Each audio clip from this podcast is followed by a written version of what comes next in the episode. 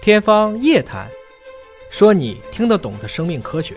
欢迎您关注今天的《天方夜谭》，我是向飞，为您请到的是华大基因的 CEO 尹烨老师。尹老师好，向飞同学好，本节目在喜马拉雅独家播出啊。尹烨老师和我都是东北人，东北有一道名菜叫做小鸡炖蘑菇。现在呢，有科学研究说啊，小鸡炖蘑菇不仅好吃，还能够抗癌。这不就是药匣子的药膳吗？ 真成了药膳了。不过这个研究来自于日本科学家，在一个《International Journal of Cancer》这个杂志上发表了一项长期的大型的研究啊，说食用蘑菇与降低前列腺癌的风险之间存在着联系。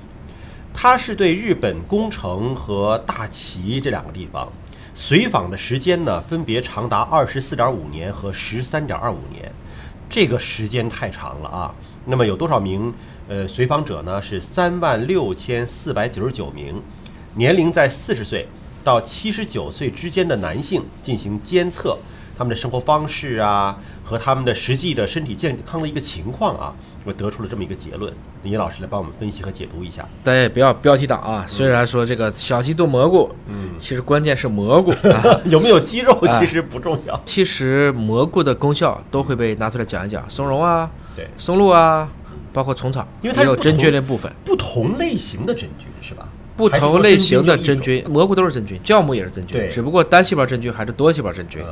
香菇多糖，嗯这很多的肿瘤医院都有这个药，嗯相当于保健作用，实际上是利用了多糖的这种，特别是服用的这种。我们说灵芝孢子粉吧，嗯或者其他的多糖，它在肠道会形成一种寡抗原，来刺激我们产生类似于一些白介素啊等等免疫的一些效果。从这个角度来论证的，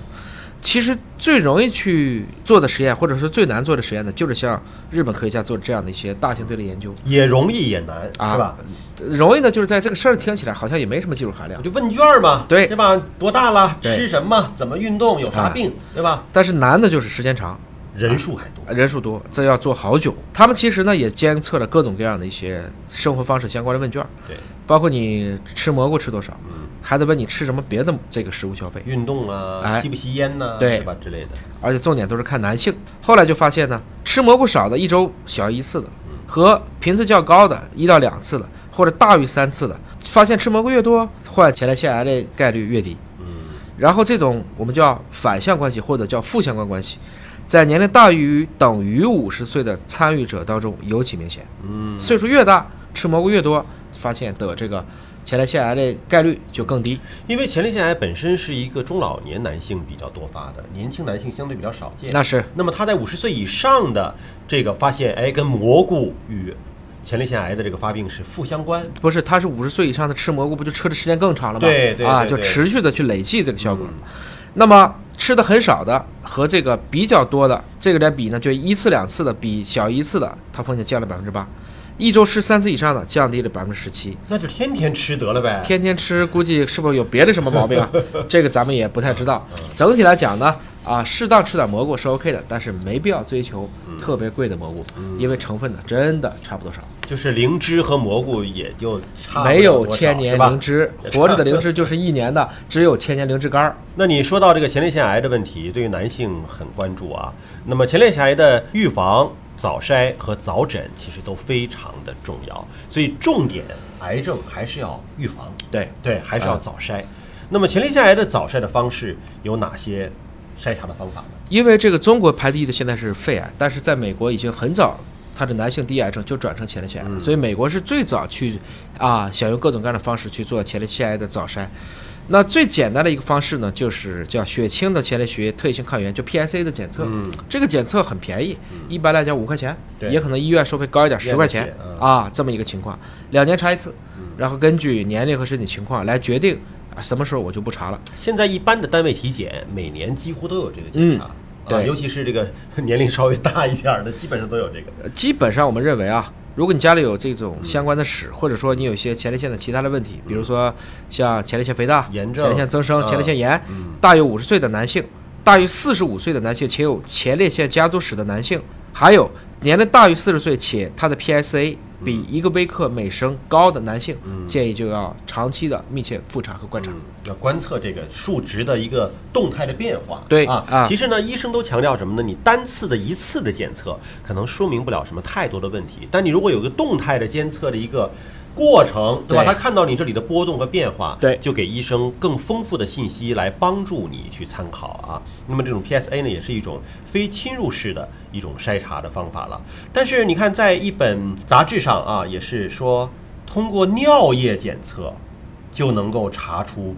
独特的标志物。嗯，这个靠谱吗？这么来讲吧，就 PSA，毕竟你还要抽血，嗯对抽血还要扎一针。对，那这个过程中，大家就认为那真的无创，其实就是汗液、尿液、泪液、粪便，对这是真无创，对对吧？当然，美国也有多篇文章认为光看 PSA 不行，因为有些人高了他也不得，有些人不高他也得。对，从大型队列来看，所以还需要有新的方法，因为我们整个人体的，我们说下水道系统吧，嗯，就包括了泌尿系统我们啊的整个泌尿系统、肾、膀胱、尿道，当然还要经过前列腺。对，那这个过程，按理说尿是整个从上面到下面一直下来的，所以通过尿液当中一定会有一些脱落的细胞，包括有一些特异的一些蛋白或者代谢物，它可能反映前列腺癌、肾癌，包括膀胱癌的一些指征。嗯，他这里这份研究呢，就说找到了一个基因叫做 KLK 四杠 KLKP one 的一个融合基因啊，说在受试的六百五十九例的患者当中，这些都是明确的是患者，对有百分之三十二的患者表达了这个融合的基因，嗯那其实就是说明患者当中，那么还有接近百分之七十，其实通过尿液也是查不出来的，没错，我觉得这个太复杂了。是患者本身也是一部分有这种基因的突变，还有很多是没有这个基因突变。对，所以但是把这两个指标联合筛查可能就不一样了。嗯，如果那个指标高，这个同时又发现了融合。这个人可能大概率就真的要去做活检了，这个时候挨那一针穿刺，你就是比较合理的了。而说到联合的筛查，这个英国的科学家又在一本新的杂志上发表了一个叫什么呢？当循环肿瘤细胞叫 CTC 这个检测和 PSA 的检测联合使用，这个实际上是我们血液当中的这种肿瘤标志物。对吧？和你的这个 PSA 的这个值综合来看，如果说肿瘤标志物也高，PSA 也高，那你再看，包括尿液检测那个也高，那可能就要更加严重的怀疑了。所以我们现在一般就是要把几个指标综合来看，因为我们从生命的中心法则，DNA 到 RNA 到蛋白质到代谢，你不能拿一个指标就说，而是它在一套这个多组学都指向一个指征的时候，我们再做必要的一些受损性的诊断，这个时候就比较有意义了。呃，我们标题呢还是要更严谨一些啊。虽然是说吃蘑菇跟前列腺癌的这个不发病有一定的相关性哈，但是蘑菇虽然好，要适量，因为蘑菇嘌呤比较高。啊，嗯，容易嘌呤超标。嗯，那么更多关于癌症最新研究的进展呢，可以登录国家基因库生命大数据平台 CNGB DB 来了解更多的信息。今天节目就这样了，感谢您关注，下期节目时间我们再会。